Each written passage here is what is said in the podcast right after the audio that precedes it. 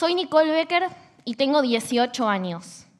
Tengo 10 minutos para contarles que si en 11 años no cambiamos nuestra forma de relacionarnos con la naturaleza, la crisis climática se va a convertir en la catástrofe más grave de toda la humanidad, provocando 250.000 muertes más cada año a partir de 2030. Ecocidio es la destrucción o el daño grave a un ecosistema de forma que sus habitantes, ya sean humanos o no, dejan de tener el disfrute pacífico de este ecosistema. Es decir, estamos hablando de un daño extenso, generalizado y sistemático a la naturaleza, a las fuentes de vida del planeta. Ya llega el tiempo de que eh, la respuesta la movilización sistemática contra el cambio climático también se extienda a la exigencia de responsabilidades en el ámbito penal. Estamos luchando por ello, lo vamos a seguir haciendo y con la seguridad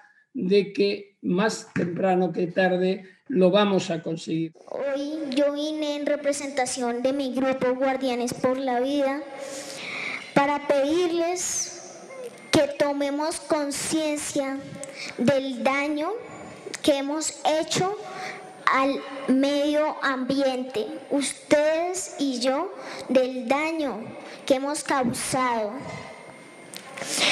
Les pido que como senadores de la República sean gobiernos y senadores que legislen para la vida.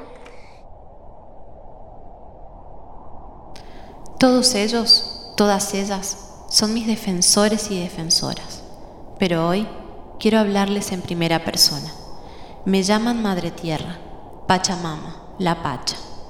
Tengo más de 4 mil millones de años y en mí cobijo toda clase de vida posible. Nuestra relación es inexorable e interdependiente. Si yo soy, nosotros somos. Sin embargo, y desde 1970, cuando la codicia y el egoísmo cegaron a tu especie, nos separamos sin saber que esa posibilidad sería otra de las tantas ilusiones. ¿Podría vivir sin ustedes? Probablemente. ¿Podrían vivir sin mí? Imposible. Así todo, el ser humano, mis hijas e hijos entre tantos otros, me siguen negando y lo que es peor, lastimando. Mis síntomas vitales penden de un hilo. ¿Que qué me han hecho? Mi columna vertebral, mi América Latina, está en llamas.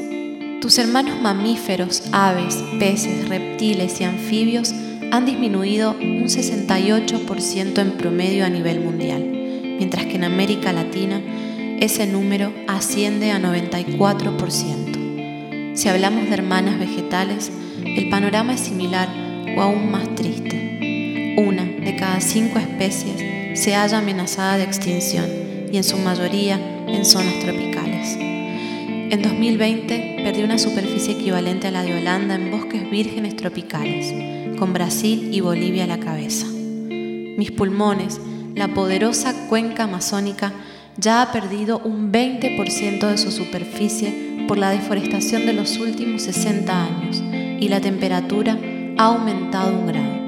Los 77.000 incendios registrados en el 2019 en la Amazonía contribuyen al establecimiento de sabanas en lugares que podrían estar cubiertos de selva.